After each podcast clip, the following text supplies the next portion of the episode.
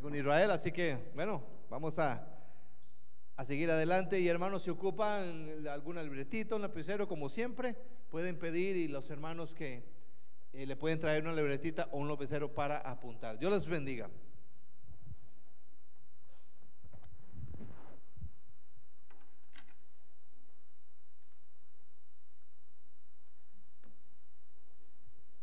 Buenas noches, tengan todos hermanos y hermanas. Qué bueno verles esta noche, ver que la misericordia del Señor ha sido grande con nosotros, que tenemos vida, que tenemos salud y que un jueves más usted pudo em, dedicarle al Señor este ratito para venir a aprender de su palabra. Amén. Quiero invitarle hermano a que abramos nuestra Biblia en el libro de los Hechos para continuar con la con el estudio del libro de los Hechos y vamos a abrirlo en el capítulo 5.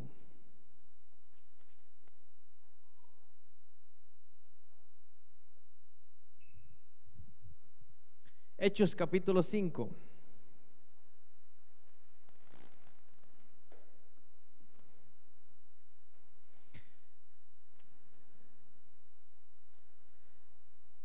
Le pedimos esta noche al Espíritu Santo que traiga revelación a nuestra vida. Yo le pido al Señor esta noche, hermano, que esta palabra sea como, además de un agua viva, sea como un chorrito de agua fría en la espalda, que nos despierte, que quite de nosotros toda religiosidad, que quite de nosotros todo velo y que podamos hoy crecer en el Señor y que podamos avanzar hoy en el Señor. Amén. Hechos capítulo 5, verso 1, del 1 en adelante. Dice la palabra, pero cierto hombre llamado Ananías, con Zafira su mujer, vendió una heredad y sustrajo del precio, sabiéndolo también su mujer y trayendo solo una parte, la puso a los pies de los apóstoles. Y dijo Pedro, Ananías, ¿por qué llenó Satanás tu corazón para que mintieses al Espíritu Santo y sustrajeses del precio de la heredad? Reteniéndola, ¿no se te quedaba a ti? Y vendida, ¿no estaba en tu poder? ¿Por qué pusiste esto en tu corazón? No has mentido a los hombres, sino a Dios. Al oír Ananías estas palabras, cayó y expiró. Y vino un gran temor sobre todos los que lo oyeron. Y levantándose los jóvenes, lo envolvieron y sacándolo, lo sepultaron. Pasado un lapso como de tres horas, sucedió que entró su mujer, no sabiendo lo que había acontecido entonces Pedro le dijo, dime, ¿vendiste en tanto la heredad? Y ella dijo, sí, en tanto. Y Pedro le dijo, ¿por qué convenisteis en tentar al Espíritu del Señor? He aquí a la puerta los pies de los que han sepultado a tu marido y te sacarán a ti. Al instante ella cayó a los pies de él y expiró. Y cuando entraron los jóvenes, la hallaron muerta. Y la sacaron y la sepultaron junto a su marido. Y vino un gran temor sobre toda la iglesia y sobre todos los que oyeron estas cosas. Este capítulo 5 del libro de los Hechos cambia drásticamente lo que veníamos estudiando en los capítulos anteriores. Anteriormente se venía hablando de tiempos de gozo, de tiempo del derramamiento del Espíritu Santo, de cómo el Espíritu Santo se estaba moviendo en cada uno de los discípulos y cómo ellos a través de esa obra estaban viendo prodigios y milagros. Pero particularmente en este capítulo 5, Lucas narra la historia de una pareja de creyentes que le mienten al Señor, que engañan, al Señor y conocen la muerte y mueren. Lucas nos relata la historia en, en, tercera persona como alguien que está viendo lo que sucedió. Pero en lo que él relata, lo que se encuentra aquí en el libro de los Hechos, nos enseña, hermanos, una verdad muy, muy importante que usted y yo debemos de tener clara. Y es, con Dios no se juega. Con Dios no se juega. Hay algunas, cuando, cuando estudiamos la palabra, hermanos, una, una de las formas en que el Espíritu Santo revela es que cuando, cuando hacemos la comprensión de lectura, hay algunas palabras o algunas frases que nos dan una enseñanza. ¿Estamos aquí? ¿Estamos aquí, hermanos? Es importante que usted, cuando esté leyendo, usted le diga al Señor, trae revelación, porque a través de una palabra o de una frase se entiende o se sacan muchas cosas. Inclusive cuando usted está eh, si usted escucha el audio y lo va leyendo, nuevas cosas vienen a nuestra mente. Lucas está hablando y dice que Ananías y Zafira venden una heredad que tenían eh, y cuando venden y reciben el dinero, Ananías decide no llevar el porcentaje que se pedía para llevar a la iglesia. Y su mujer lo sabía. Cuando se refiere a que su mujer lo sabía, es que su mujer fue parte, fue cómplice. Y entonces, cuando él llega frente a Pedro y le dice, Pedro, vendí un lote que me heredaron, aquí está el diezmo para la iglesia. Pedro inmediatamente, lleno por el Espíritu Santo, detecta y se da cuenta que Ananías no trae completo el dinero. Y entonces le lanza una pregunta y le dice, le dice Pedro a Ananías, Ananías, ¿por qué llenó Satanás tu corazón para que mintieses, ojo, al Espíritu Santo? Pero no le está diciendo, ¿por qué dejaste que Satanás este, llenara tu corazón para que me mintieras? para que engañaras, para que le robaras a la iglesia. Pedro le está diciendo directamente que está mintiéndole al Espíritu Santo. A través de lo que hemos aprendido en el libro de los Hechos, nos hemos dado cuenta, hermanos. Y yo quiero decirle algo.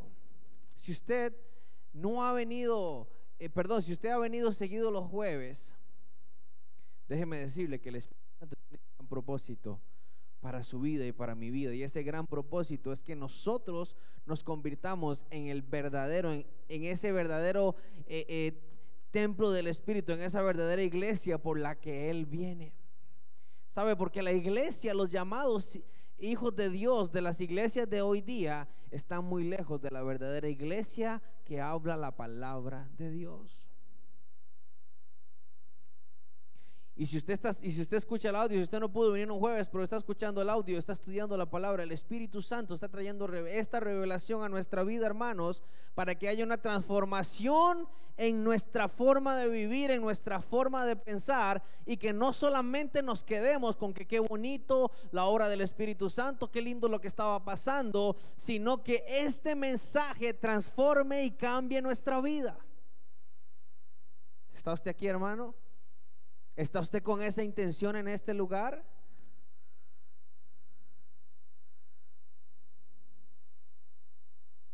¿Cuántos anhelan más del Señor? Pero ¿qué es ese más que anhelas? ¿Mm? Si su hijo llega y le dice, mami, yo quiero más. Sí, yo lo doy, pero ¿qué quiere? ¿De más? ¿Pero qué? ¿Qué es lo que está anhelando la iglesia? No, yo quiero paz, gozo y el amor de Dios. ¿Es eso lo que quiere, hermano, nada más? ¿Y para qué quiere usted eso?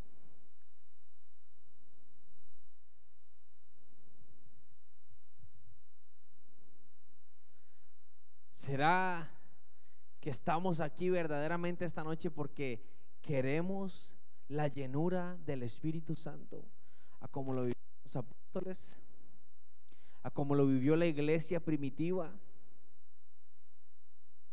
¿Será hermano que estamos aquí esta noche y que usted está aquí esta noche dispuesto a que el Espíritu Santo transforme su vida? Así como lo hizo con Pedro, Juan y todos estos discípulos.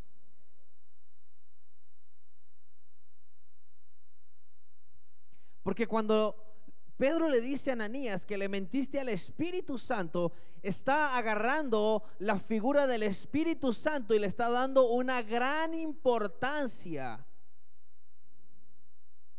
Y nosotros como iglesia debemos de entender, hermanos, de que el Espíritu Santo es real, de que el Espíritu Santo es grande, de que el Espíritu Santo tiene poder.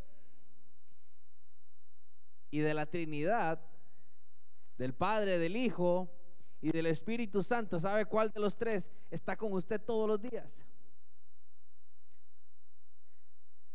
Será importante el Espíritu Santo. Será importante el Espíritu Santo.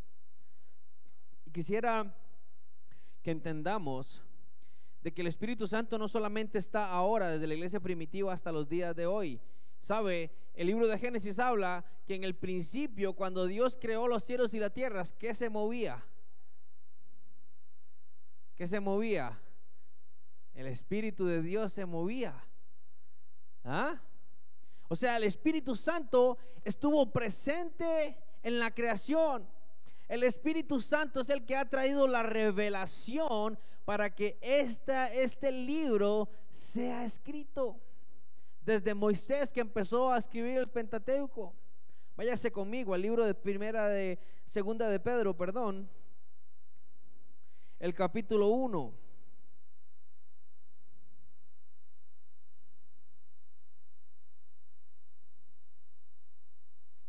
Segundo, segundo de Pedro, capítulo 1, versículo 21.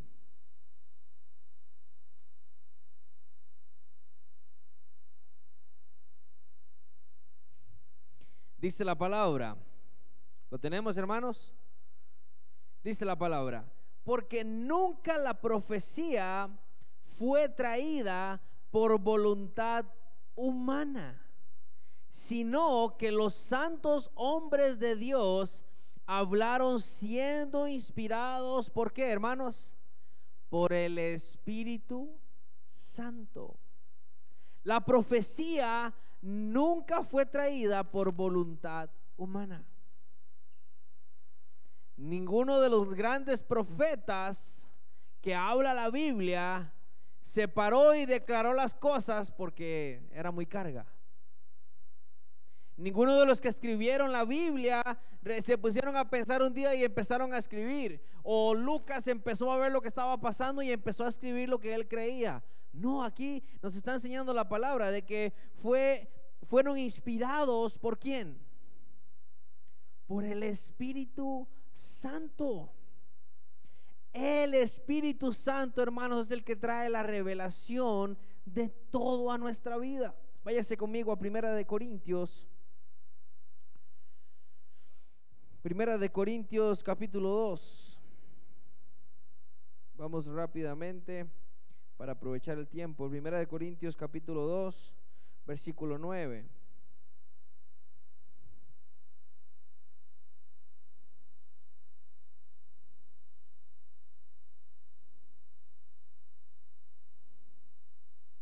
¿Lo tenemos? Primera de Corintios capítulo 2, versículo 9 dice, antes bien, como está escrito, cosa que ojo no vio, ni oído oyó, ni han subido en corazón de hombre, son las que Dios ha preparado, ¿para qué? Para los que le aman. Pero ojo lo que dice, pero Dios nos la reveló a nosotros, ¿por quién? Por el Espíritu. Y vea lo que dice del Espíritu, porque el Espíritu todo, ¿qué? Lo escudriña es que todo lo ve. Pero no solamente lo ve como con una miradita así, sino que sabe qué hace. lo estudia. Escudriñar es agarrar algo y empezar a estudiarlo y a estudiarlo y a estudiarlo. El Espíritu que dice todo lo escudriña. Y vea lo que dice, aún lo profundo de Dios. Porque ¿quién de los hombres sabe las cosas del hombre sino el Espíritu del hombre que está en él? Así tampoco nadie conoció las cosas de Dios, sino quién? El Espíritu de Dios.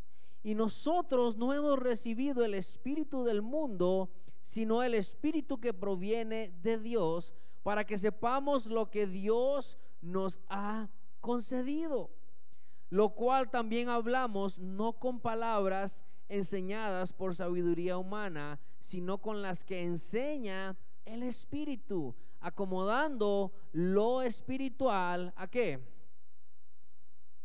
Pablo dice que nosotros no hemos recibido el espíritu del mundo, sino el espíritu que proviene de Dios.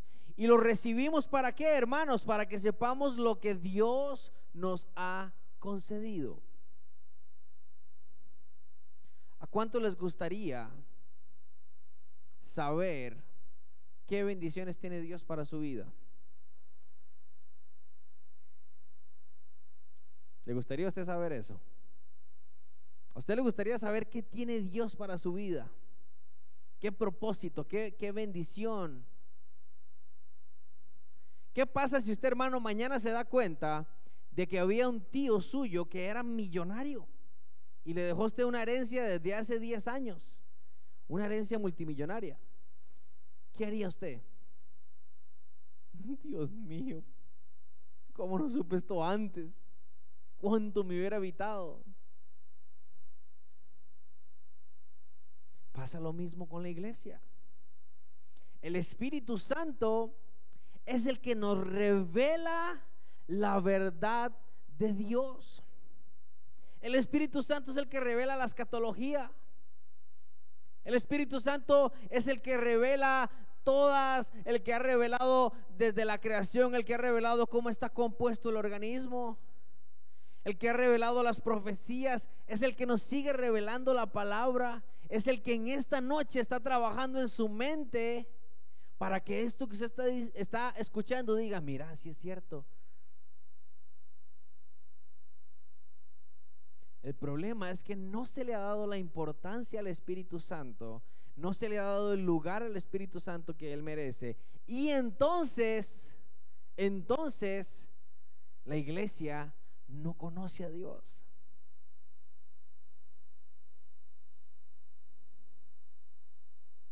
Entonces, hermanos, decimos que somos cristianos, somos seguidores del Señor, pero no estamos caminando verdaderamente en las promesas si no tenemos presente a la persona del Espíritu Santo.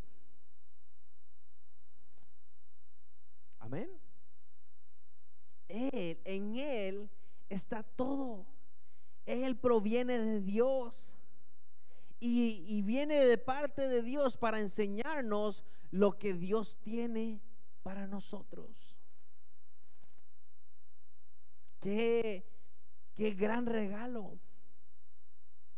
¿Sabe? El Espíritu Santo, la persona del porque el Espíritu Santo no es no es un títere, un títere que Jesús tiene y que lo controla para para porque él está muy ocupado arriba, entonces deja al Espíritu Santo ahí para que el Espíritu Santo lo cubra a él. No. El Espíritu Santo es, es una persona. La persona del Espíritu Santo tiene que estar presente en nuestra vida porque Él es el que nos convence. Él es el que convence al hombre. Y nos convence de juicio, pecado y justicia. leíamos en estudios anteriores. Él es el que nos convence de que estamos mal y que necesitamos del Señor. Él es quien nos revela la verdad. El Espíritu Santo, hermano, es el que hace que usted cuando esté escuchando algo, diga, no, esto no está bien. O diga, sí, esto sí está bien. Mire, usted se puede desgastar leyendo la Biblia de Génesis Apocalipsis. Que si no tenemos la revelación del Espíritu Santo no estamos haciendo nada. Usted puede meterse a, a las librerías a buscar libros de profecía, libros de guerra espiritual, libros de de lo que sea, de, apóstoles, de, de lo que sea, hermanos, que si usted no tiene la revelación del Espíritu Santo, no tiene nada.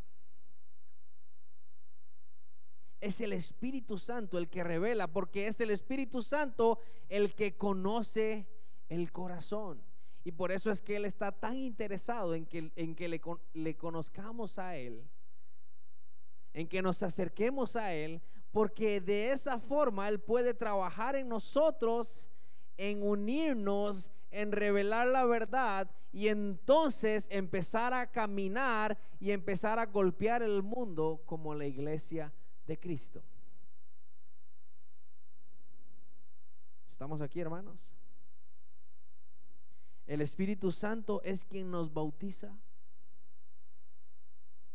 El Espíritu Santo es el que trae el nuevo nacimiento a nuestra vida. Nosotros nacimos de nuevo por medio de la obra del Espíritu Santo. El Espíritu Santo es quien nos santifica. ¿Cuántos hemos buscado guardarnos del pecado? ¿Cuántos hemos buscado eh, no caer? Recuerdo que una vez hablaba con una persona que decía, es que yo deseara irme allá al, a la punta del volcán Barbayá. Ahí no hay tentación, no hay pecado, no hay nada. Y ahí entonces ya me puedo guardar para el Señor. ¿Sabe dónde está el pecado? Aquí.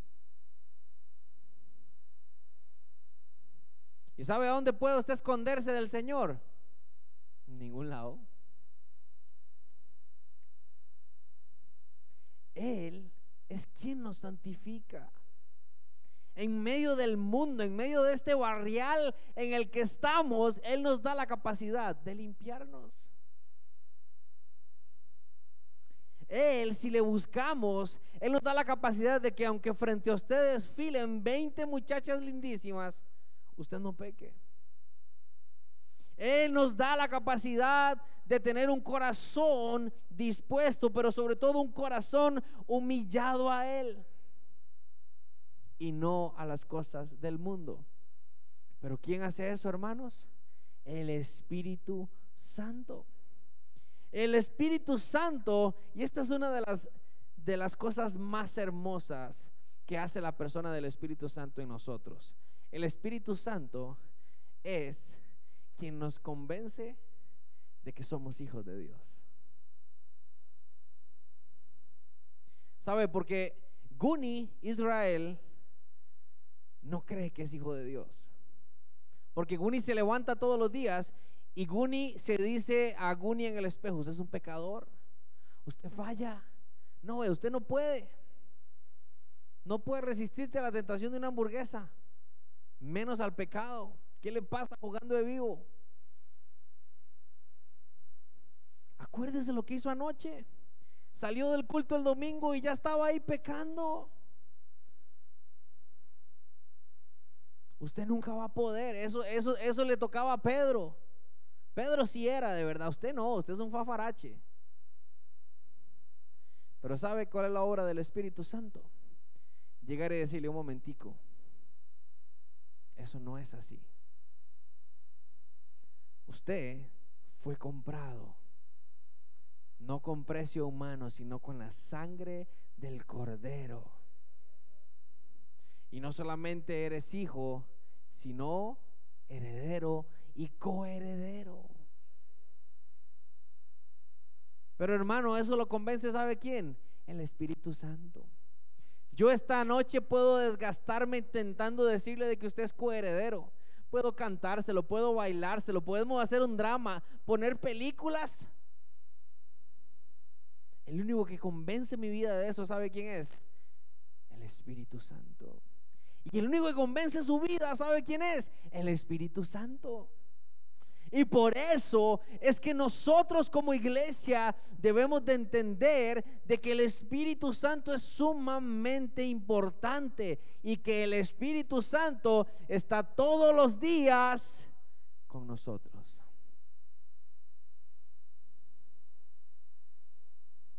Todos los días. Y sus ojos y su mirada están puesta en nosotros. El Espíritu Santo, hermanos, es quien nos, nos, nos trae la, el, el, convencimiento, el arrepentimiento, pero sobre todo la convicción de que somos libres porque Cristo murió y resucitó en la cruz. Y esa es la identidad que debemos de tener nosotros los cristianos.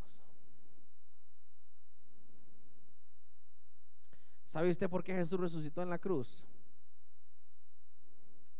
Muchos están diciendo, sí, para darme libertad. ¿Libertad de qué? Libertad del pecado. Ah, él me dio libertad del pecado, entonces ¿por qué seguimos luchando con el pecado? Y entonces ¿por qué seguimos peleando con el carácter? Y entonces ¿por qué seguimos peleando con esto? Entonces, cuando nosotros nos hacemos este tipo de preguntas, hermanos, llegamos a la conclusión de que qué raro. Hay cosas tan raras en la Biblia, hay cosas tan raras que yo no entiendo. Y empezamos a dar vueltas y vueltas y vueltas en nuestro pensamiento y no llegamos a nada. A nada llegamos.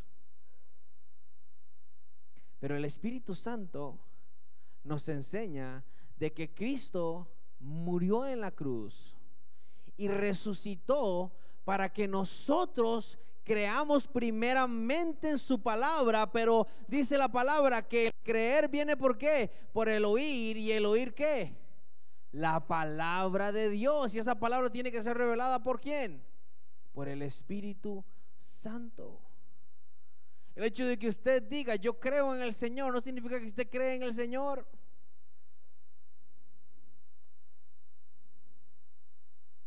¿Estamos aquí, iglesia? Creer en el Señor no es decir yo creo en Él. Creer en el Señor es una convicción que trae, ¿sabe quién?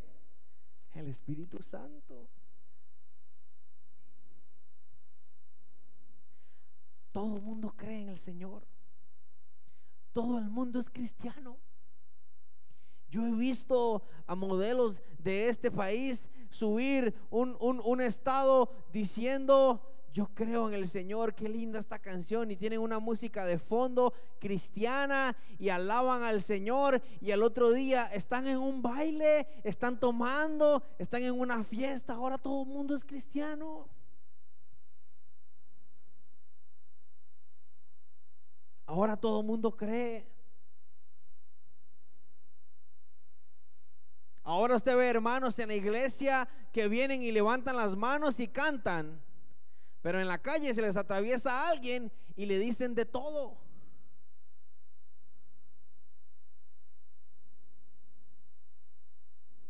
Yo veo en la Biblia un Pedro que negó a Jesús. Un Pedro malcriado. Un Pedro retador. Un Pedro que no lo pensó para sacar el cuchillo y cortarle la oreja. Y ojo, estoy seguro que Pedro no calculó la oreja. Pedro calculó matarlo, pero falló. Jamás Pedro iba a decir, a este le vuelo la oreja. No, no. Pedro sacó el cuchillo y dijo, este me lo he hecho. Y fue que el soldado se corrió. O era muy orejón.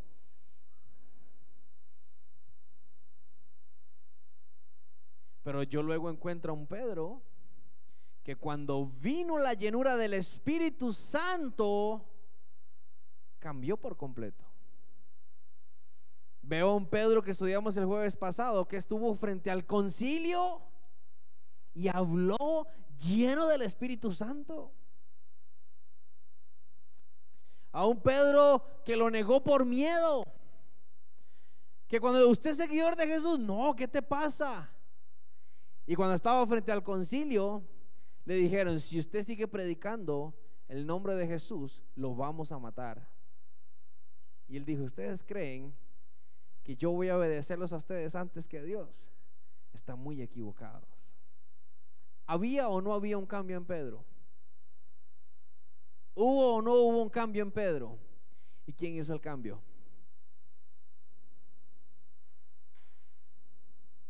El Espíritu Santo. Ese Espíritu Santo es el que Pedro le está diciendo a Ananías, Ananías, ¿le mentiste?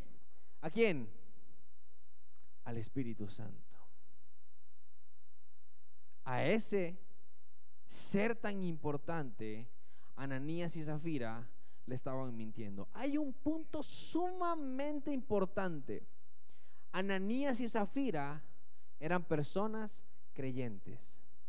Ananías y Zafira no eran personas que venían del mundo. Ananías y Zafira eran parte de la iglesia. Ananías y Zafira conocían la palabra. Y aquí no, no, no, no se relata, pero probablemente Ananías y Zafira estuvieron en los momentos en que el Espíritu Santo se estuvo moviendo. Ellos tuvieron que ver con sus ojos el derramamiento del Espíritu Santo y lo que estaba pasando, ellos eran parte.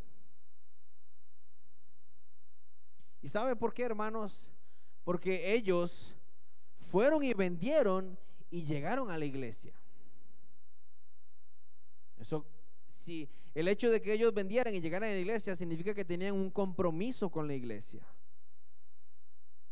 que ellos estaban sirviendo dentro de la iglesia, que ellos estaban trabajando en favor de la iglesia. Pero caras vemos, dice la palabra, de algún artista que se inventó ese dicho. caras vemos, corazones no sabemos, pero ¿sabe quién sí conoce los corazones y quién escudriña los corazones? El Señor. Claro. Ananías y Zafira eran creyentes. Y Pedro, cuando le lanza la pregunta a Ananías, le dice, Ananías, ¿por qué llenó Satanás tu corazón? ¿Cuántos recuerdan la enseñanza del corazón? ¿Cuántos vinieron ese domingo? Solo del Mita. ¿Recuerdan la palabra semillas al corazón que les estuve hablando? Ahí está el cerebro.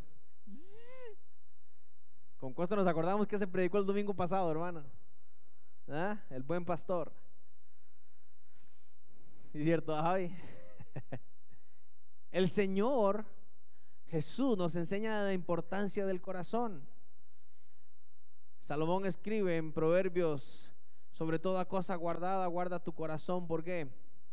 Porque de él mana la vida. Y Pedro le dice a Ananías, ¿por qué dejaste que Satanás llenara tu corazón? El pecado de Ananías y Zafira no fue ni tan siquiera, hermanos, eh, que no trajeran todo toda la parte del dinero. Porque lo que pasó fue eso.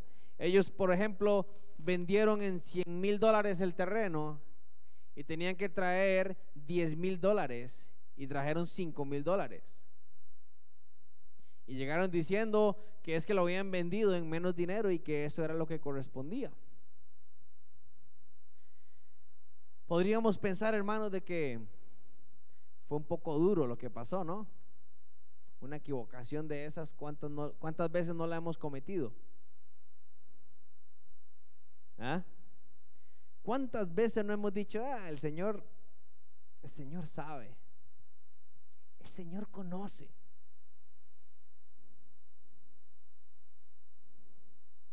¿Cuántas veces no hemos diezmado? Porque es que el Señor conoce a los que diezmamos, que espero que seamos la mayoría. Claro, quien convence para diezmar, hermanos, es el Señor, es el Espíritu Santo. Es un acto de obediencia que viene por el convencimiento del Espíritu Santo. no por el convencimiento que haga el hombre o que haga el pastor. Ananías y Zafira no pensaron en lo que estaban haciendo y simplemente dijeron, lo hacemos y listo.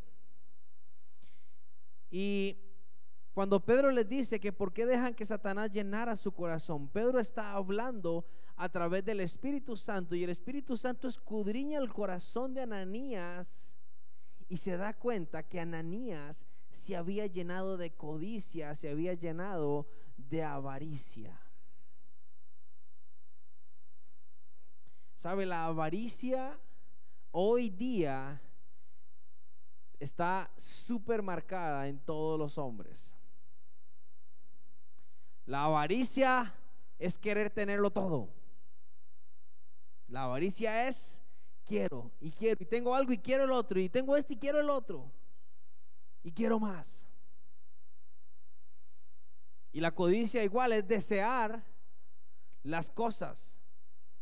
Uy, yo quiero ese carro y lo quiero y lo quiero y lo quiero así como es y. Y hoy día pasa eso. Hoy día se vive eso en las personas. Y hermanos, fue tal el pecado, fue tal lo que, lo que Ananías hace, que cuando Pedro le suelta la palabra, Ananías cae muerto. Así como usted lo oye, cae muerto. El hecho de que Ananías eh, caiga muerto a los pies de Pedro, significa, hermanos, de que el Espíritu Santo se toma las cosas muy en serio. Y esta parte a mí me golpea y esta parte hay que ponerle mucho, mucho cuidado. Jesús en una ocasión dice, el que pone la mano en el arado a ver, ¿cuántos han escuchado eso? El que pone la mano en el arado y hace esto, ¿qué dijo Jesús? No es digno de mí. ¿Qué quiere decir eso? El que se compromete conmigo y me dice, Señor, vamos a trabajar y vuelve a ver para atrás, no dice el que lo suelta y da unos pasos para atrás y se va y regresa. No, no, no, dice el que pone las manos y tan solo vuelve a ver, no es digno de mí. Porque hermanos, para que Satanás llene nuestro corazón, para que Satanás deposite una semilla mala, solamente hace falta quitar la mirada de Dios. Solamente eso hace falta.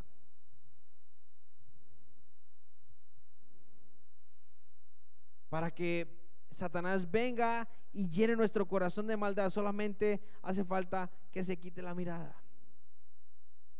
Y entonces nos damos cuenta de que Ananías y Zafira tenían un corazón lleno de avaricia. Un corazón que Seguramente ellos dijeron, bueno, esto es mucha plata. Démosle un poco a la iglesia y guardemos un poco por aquello de una emergencia. Por aquello de, de que pase algo. Por aquello de que uno nunca sabe. Igual es mucha plata.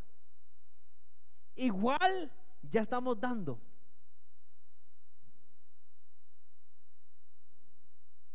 Vamos al libro de Lucas. Lucas capítulo 12.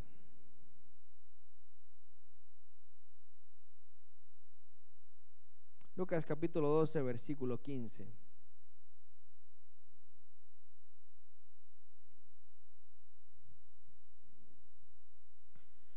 Jesús habla acerca eh, en, una parábola y dice, Lucas capítulo 12, versículo 5. 15, perdón. Lucas 12, 15. Y les dijo, mirad, y guardados de toda avaricia, porque la vida del hombre no consiste en la abundancia de los bienes que posee. ¿Usted está leyendo lo que dijo Jesús aquí?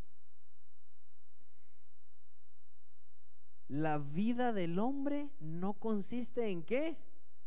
En la abundancia de los bienes que posee. ¿Y cómo, cómo vivimos la vida hoy día? ¿Qué dice, qué dice la, la sociedad? ¿Quién es la gente feliz? Los que tienen qué? Mucho o todo. ¿Y quiénes son los infelices? Los que no tienen nada. Y muchas veces hasta hemos compartido imágenes o memes de eso, de que los ricos no trabajan y que nosotros los pobres sí tenemos que trabajar. Y que nosotros los pobres sí tenemos que ir todos los lunes a madrugar y que esto y que lo otro.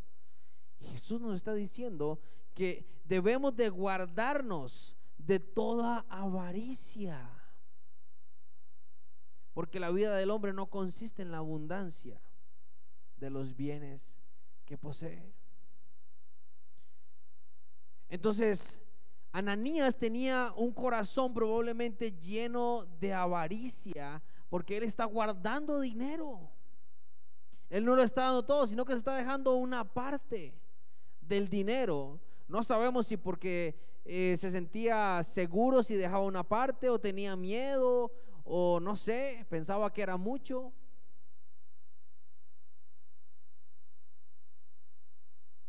Pero lo que hace, lo, lo hizo mal.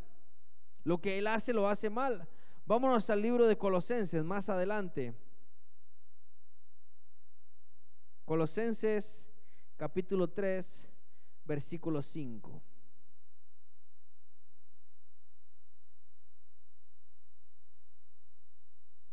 Colosenses capítulo 3, versículo 5.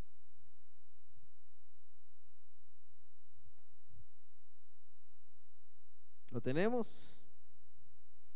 Dice, haced morir pues lo terrenal en vosotros. Dice, fornicación, impureza, pasiones desordenadas, malos deseos y avaricia. Pero ojo lo que dice después de avaricia, que es qué? Idolatría. Está comparando la avaricia con la idolatría. Y sabe que una de las cosas que, que, Dios más aborrece es la idolatría. Porque la idolatría es agarrar algo terrenal o externo y ponerlo en el lugar de Dios en nuestra vida. Eso es idolatría. Dios ocupa, debe ocupar el primer lugar en nuestra vida. La idolatría es cuando algo ocupa ese lugar y yo vivo para eso, me muevo por eso, me emociono por eso, mi vida depende de eso para yo estar feliz, triste o, como sea que esté. Y dice que nosotros debemos de hacer morir todo. Incluye la avaricia. Diciendo que es idolatría. Ahora, en el capítulo 4 de los Hechos que estudiábamos la semana pasada, estábamos, eh, viendo que después de que Pedro y Juan salen del concilio, de que fueron arrestados, dice que cuando llegan a donde estaban los hermanos en la iglesia, se gozan de lo que ellos vivieron. Y dice que era tal el gozo, y dice que muchos llegaban y ponían dinero y cosas a los pies de los apóstoles. ¿Para qué? Para que los repartieran. Y dice que ninguno de los que estaban ahí con ellos tenían necesidad porque ellos iban y traían las cosas. ¿Recuerda que lo estudiamos el jueves pasado? Dice que traían como Ananías y Zafira, vendían algo y traían lo que correspondía a la iglesia y le decía, tome hermano, reparta esto en el que esté necesitado, en el que ocupen esto y lo otro. Entonces esto nos enseña, hermanos, de que Dios no quiere que nosotros vivamos en la pobreza. No, Él nos quiere bendecir. Él nos quiere dar. Y nos quiere dar para que nosotros también demos. Dice la palabra en el libro de los Salmos, de que la simiente del justo nunca va a mendigar pan y que más bien va a tener para qué? Para poder prestar, para poder dar. Y habla del justo. Entonces, Ananías y Zafira no pecaron porque eh, fueron y vendieron y estaban pensando en la plata y, y no. Ellos pecaron porque no obedecieron a Dios, pero el motivo del por cual no obedecieron a Dios era porque su corazón estaba lleno de avaricia. Su corazón estaba pensando en qué va a pasar, en mejor me dejo esto, en, no sé, póngale nombre. Los que diezmamos entendemos de que el Señor nos pide el 10% de, lo de nuestros ingresos. Así sean 100 colones o sean 100 millones. Pero no es lo mismo dar 10 colones que dar 10 millones. ¿Sí o no? hasta que hasta que tragan grueso. Diezmo de 10 millones. Jamás. Se vuelve loco el pastor con tanta plata.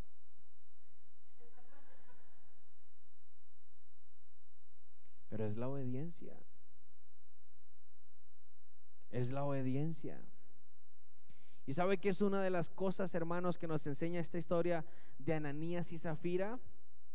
De que el Señor sigue interesado en que el corazón de su pueblo no esté en las cosas materiales.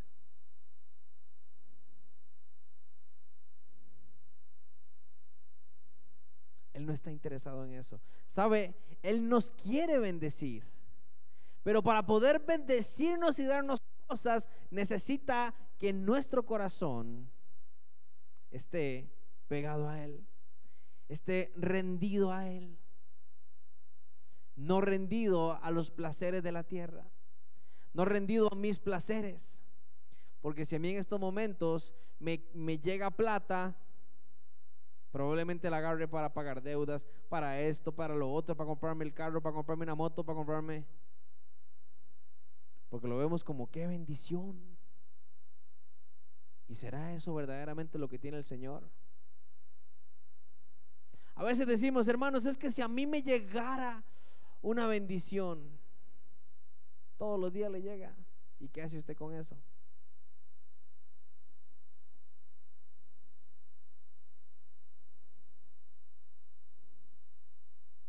¿Estamos aquí? Todos los días nos llega la bendición. Pero no debemos ser nosotros como Ananías y Zafira, hermanos. ¿Sabe? Cuando, cuando Pedro confronta a Ananías y luego confronta a su mujer y ellos caen muertos,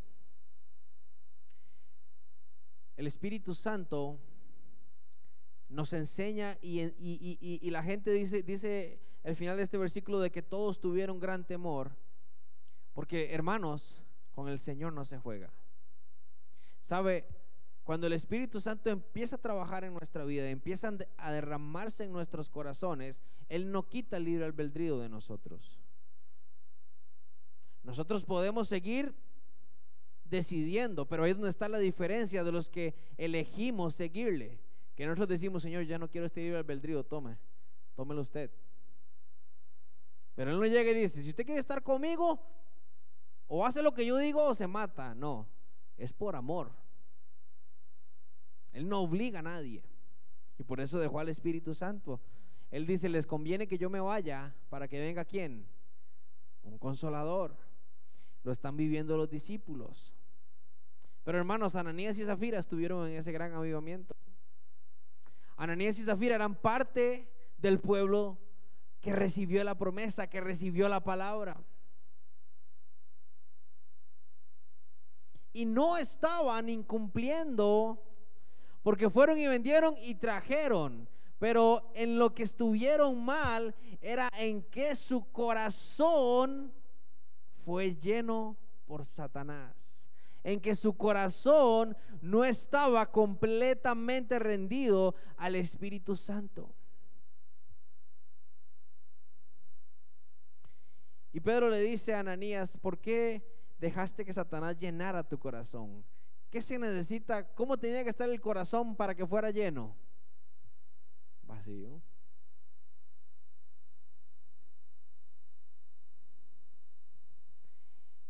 Entonces, hermano, el domingo usted pudo haber recibido del Señor. Y usted dice, qué rico esto, hermanos. Qué bueno esto. Pero llega el lunes, llega el martes y se va vaciando y se va vaciando y se va vaciando. Si usted espera hasta el próximo domingo para volverlo a llenar, a ese corazón, ¿qué le va a entrar entre semana? Y se empieza a llenar de eso, y a llenar de eso, y a llenar de eso. Y cuando el domingo viene lo que trae el Señor, ¿qué va a pasar? No entra, ¿por qué? Porque está lleno. Porque Satanás llena el corazón.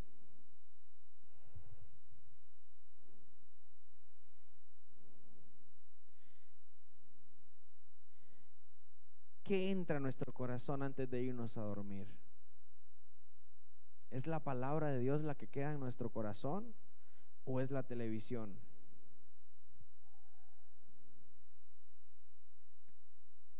¿Qué queda en tu mente cuando te vas a dormir? ¿La palabra de Dios o los problemas?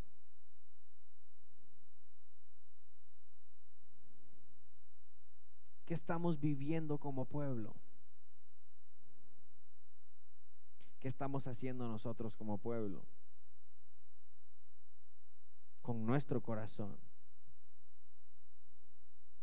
Porque sabe, hermano, Satanás está buscando llenar nuestro corazón para apartarnos. Y esto es para todos.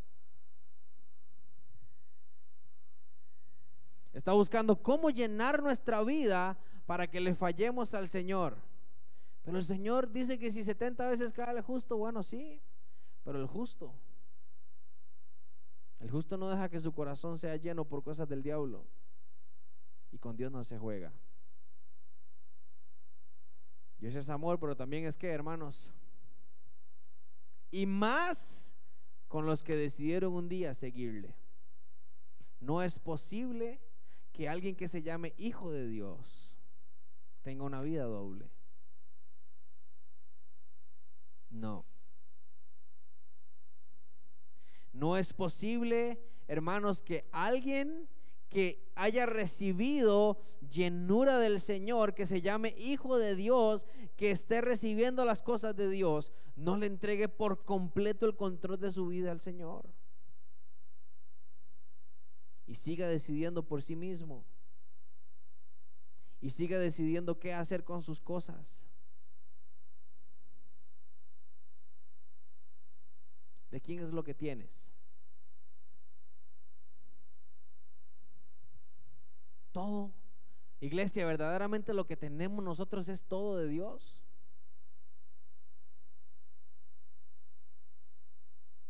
Su matrimonio, sus hijos, su relación, su casa, su carro. La casa que usted pagó por mucho tiempo es de Dios. Y si Dios te la quiere quitar,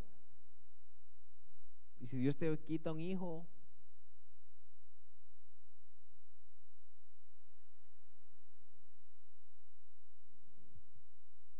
y no es que Dios sea malo, no.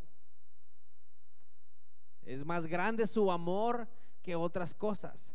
Pero por eso Él necesita, hermanos, que nuestro corazón esté lleno y no vacío para que Satanás no lo llene de maldad y entonces eso nos separe por completo del Señor y hagamos cosas que nos lleven a la consecuencia de morir.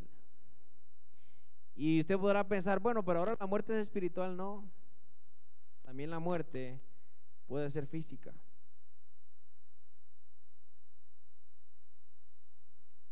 Porque déjeme decirle algo, hermanos. Yo le pido al Señor que Él traiga la llenura del Espíritu Santo. Yo anhelo vivir lo que vivieron estos discípulos. Pero hoy entendiendo esto le pido, Señor, pero primero límpiame y ayúdame. Porque en el momento en el que alguien lleno del Espíritu Santo, así como estos apóstoles, se levante aquí, ¿qué va a pasar con los que no estén llenos? Van a ser confrontados. Porque hay una característica de Dios que se repite tres veces. Dios es santo, santo, santo.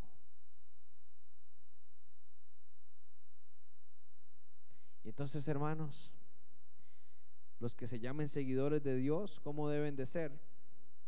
Santos, santos, santos. ¿Es eso imposible?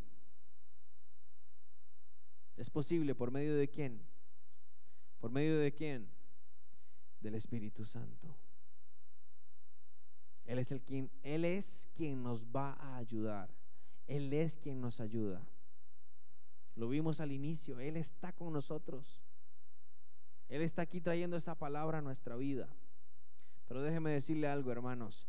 El Señor va a empezar a trabajar en nuestra vida y ya lo está haciendo y va a cambiar cosas y va a quitar cosas. Obviamente si nosotros se lo permitimos, que nos están acercando y que nos tienen atados al mundo y Él va a tener que cortar esos, eso, traernos hacia Él para llenarnos de su presencia. La pregunta es, ¿cuántos estamos dispuestos a renunciar a todo? ¿Cuántos esta noche están verdaderamente dispuestos a renunciar a todo? No es fácil. No es fácil, es como que el Señor venga y le diga al hermano Mario, hermano Mario, renuncia a su trabajo. ¿Y qué va a pasar con doña Katia? Y con las responsabilidades y con todo.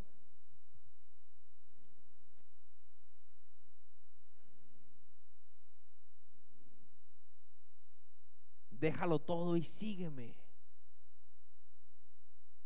¿Mm? Y cuando habla de Pedro, de Juan y de ellos, dice, y dejándolo todo, ¿qué pasó? Y fueron perfectos a partir de ese momento. Empezaron a qué? A caminar, a aprender, aprender y aprender hasta que vino el Espíritu Santo llenó sus vidas y ¿qué pasó? Y cambiaron. Y cambiaron. Entonces, hermanos, esta noche es necesario que entendamos de que lo que estamos recibiendo es de parte del Señor para nosotros. Pero hermanos, esto no puede quedar aquí. La enseñanza de hoy no puede quedar en solamente esto. Debemos nosotros, tenemos la responsabilidad nosotros de darle la importancia al Espíritu Santo que se merece y que necesita en nuestra vida. Debemos nosotros de permitirle al Espíritu Santo, es que eh, es, es lo estamos leyendo, Él todo lo escudriña, Él escudriña el corazón, los pensamientos, Él todo lo ve. ¿Qué nos hace creer a nosotros que podemos hacer esta cosilla de por sí? Una mentirilla.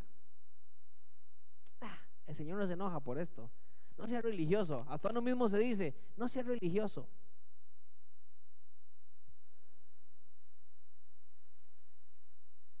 Y es el Espíritu Santo el que está hablando a nuestra vida, el que está hablando a nuestro corazón. Y sabe, hermano, ¿sabe para qué quiere el Señor que usted renuncie a todo lo que tiene? Para darle todo lo que es suyo. Entonces, ¿usted entiende eso? Él quiere que usted y yo renunciemos a todo lo que tenemos para darnos lo que verdaderamente es nuestro, la vida la verdadera vida, las verdaderas bendiciones. Creerle al Señor así como lo hizo con el pueblo de Israel, de que le decía, yo les voy a dar la provisión de cada día. Y les daba la provisión de cada día. No ese es el mismo Dios que tenemos nosotros. No ese es el mismo Dios, iglesia. Así es. La provisión de cada día. Pero debemos nosotros de desenfocarnos del mundo y enfocarnos en Dios.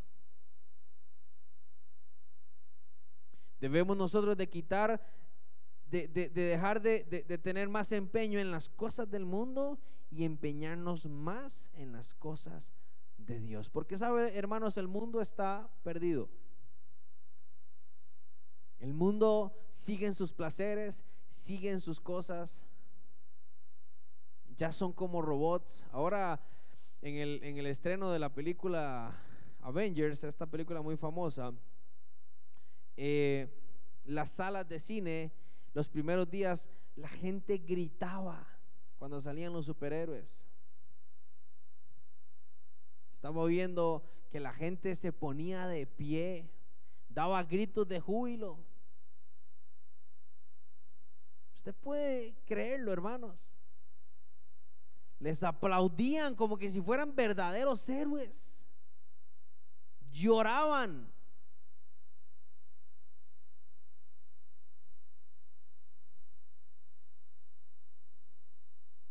Eso va el mundo.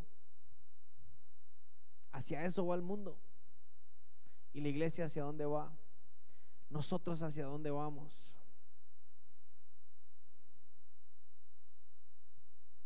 Yo quiero ir hacia el cielo. Amén. Yo quiero ir hacia el cielo. Y yo sé que el Espíritu Santo nos va a llevar hacia eso. Póngase de pie esta noche.